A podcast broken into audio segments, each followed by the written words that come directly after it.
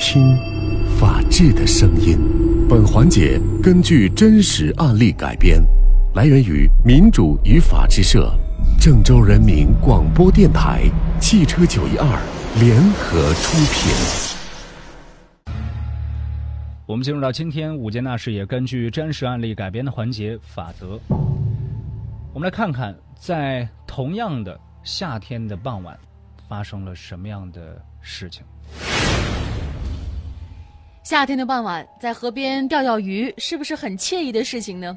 但是对于驻马店平舆县新店乡的村民孙新军和袁慧玲夫妇来说，钓鱼是一件永远难以泯灭的痛。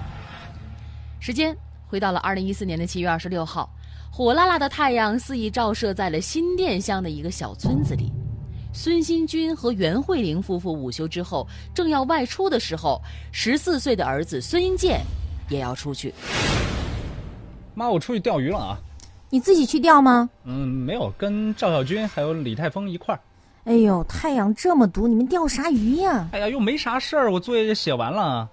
那那行吧，你注意安全啊，绝对不能下去洗澡啊！好，好，知道了，放心吧。这三个男孩当中呢，孙英健十四岁，赵小军十五岁。年满十八岁的李泰峰啊，是这次钓鱼活动的发起者，也是这三个人当中的唯一的一个成年人，所以啊，理所当然的就成为这次活动的指挥官。李泰峰骑着摩托车，带着孙英健和赵小军离开自家的村庄，赶往汝河老王港香河段的安营扎寨，开启了钓鱼之旅。期间的快乐呀，不用多说，孩子们都特别的开心，就去安营扎寨了。晚上七点左右呢。大家也都玩累了，准备回家。这个时候呢，孙英健突然有了下河游泳的冲动。哎，咱下河洗澡吧。啊，水水老深呢，可不敢，危险吧？没关系，没关系，我会水，不怕。那也不行，你出来的时候都说了，咱们只钓鱼不下河。没事儿，就游一会儿。不行，不行，不行，这事儿你得听我的。我约你们出来的，万一有啥事儿了，那你们家长。还能饶了我吗？嗨，这能有啥事儿啊？说说呀，也就算了。但是没有想到，这个孙英健他可是来真的。他趁着李泰峰和赵小军在捡钓鱼工具的时候呢，扑通一声就跳下去了。李泰峰和这个赵小军呢一惊，赶紧就回头看，只见孙英健的两只手正在河中间的水面上慌乱地拍打着。很快，孙英健的头部啊就慢慢的沉下水去了，水面上只剩下冒泡了，这人一下子就没顶了呀！这也叫会水？李泰峰见到情况不妙，赶紧下水去施救，但捞了半天也没有摸到孙英健。快快快，赵小军，快快快，打电话报警啊！啊，好，好，好，咋办啊？找不到人了。喂，幺零，警察叔叔，我们这儿有人落水了，找不到人了。啊，你别慌，别慌。把地址说清楚。平舆县公安局老王岗派出所接到报警之后，迅速派员对这个事故进行了详细的调查，最终认定孙英健是溺水身亡。辛辛苦苦养了十四年的儿子，这说没就没了。孙英健父母悲痛欲绝啊！丧事办完，他们来到了李泰峰和赵小军家兴师问罪。在李泰峰家呢。孙英健的父母啊，碰了一鼻子的灰。哎，英健他爸妈，来来来，快坐坐。不用了，我们今天就来呀，就一个事儿。英健跟着你儿子出去钓鱼，你儿子好好的回来了，我们英健没了，这事儿你们是不是也得负责呀？哎，我们负什么责？你说泰丰说英健自己非要下水。当时拦了，拦都拦不住。是是是，你儿子成年了，英健他才十四岁，怎么拦不住呢？拦不住，你别喊我们出去钓鱼呀。那按你这样说，那泰丰喊你儿子出去钓鱼还有错了？要不是你们喊我们儿子出去钓鱼，他咋会自己跑到河边去呢？我跟你说，你别说这么不好听，喊你们钓鱼是没错的，但是我们泰丰没喊你们儿子下河游泳啊，是不是？你要是想赔偿，门儿都没有，我们不担这责任。行，泰丰的爸，你既然这么说，你就等着我们告你吧。孙英健的父母啊，又悲痛又气愤，但还是走进了一起钓鱼的另外一个男孩赵小军家。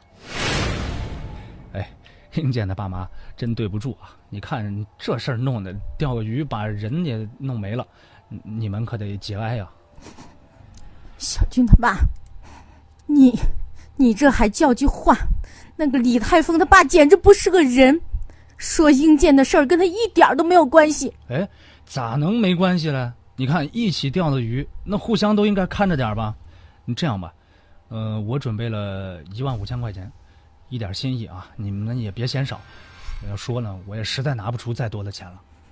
老大哥，你有这个心意就行，啥多不多少不少的，儿子没有了，我们俩活着也没劲了。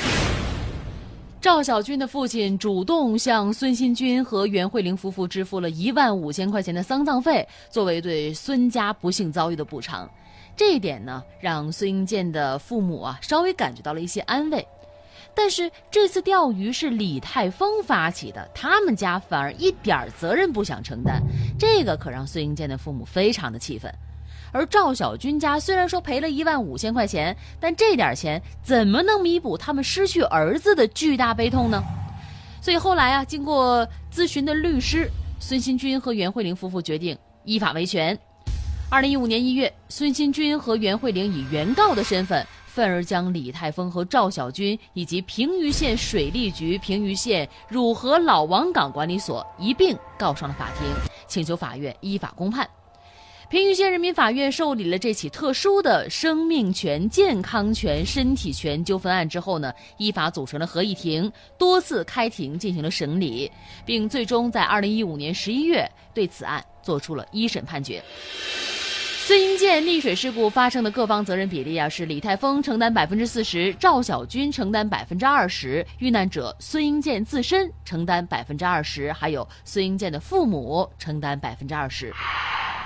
判决被告李泰峰赔偿孙英健父母二十四万两千九百二十三点二元，判决被告赵小军呢赔偿是十万六千四百六十一点六元，驳回了原告对平舆县水利局的诉讼请求，也驳回了原告对于平舆县汝河老王港管理所的诉讼请求。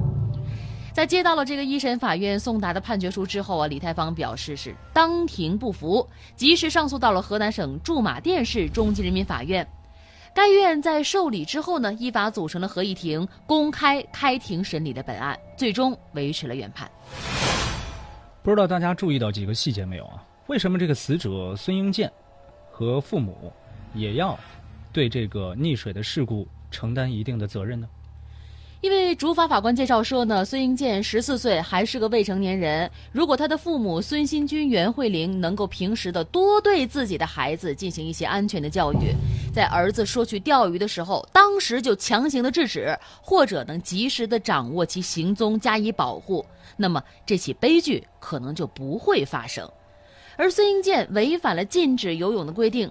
自身存在不慎，也是导致其溺亡的直接原因。所以说，法院判决受害人自身承担百分之二十的责任。另外，我们还注意到，法院判决水利管理部门对这次事故是无需担责的，这是为什么呢？那么在节目当中啊，我们就给大家普及一个常识：涉案的汝河是行洪河道，这可不是公共的娱乐场所。那也就是它的所有人或者是管理者、使用人，对进入该河游泳的人是不负有法定的安全保障的义务的。河堤之上设有禁止游泳涉水危险的警示标志，可以说，汝河管理人、责任管理单位，他们已经尽到了合理范围之内的安全保障的义务。所以说呢，平舆县的汝河老王港管理所的管理方没有过错。水利局作为政府水利主管部门，主要是对水利工作进行的行政管理，所以说他们在该案当中也没有过错。应该说，现在呢，也是一年当中最热的季节，可能又有不少孩子会偷偷的去河边玩。本案主审法官也提醒家长朋友，平时要教育孩子，千万不要在没有成年人保护的情况之下擅自去河边。如果说一旦发生危险的话，要赶紧呼救求助，不要等悲剧发生之后再后悔。今天这起案件，也希望在各位家长朋友当中能够敲响警钟。以上为各位关注的是今天午间大事，也根据真实案例改编的环节法则。感谢各位的收听，感谢我们的合作单位民主与法制社。如果您想要回听往期法则的话，您可以下载蜻蜓 FM 搜索法则就可以了。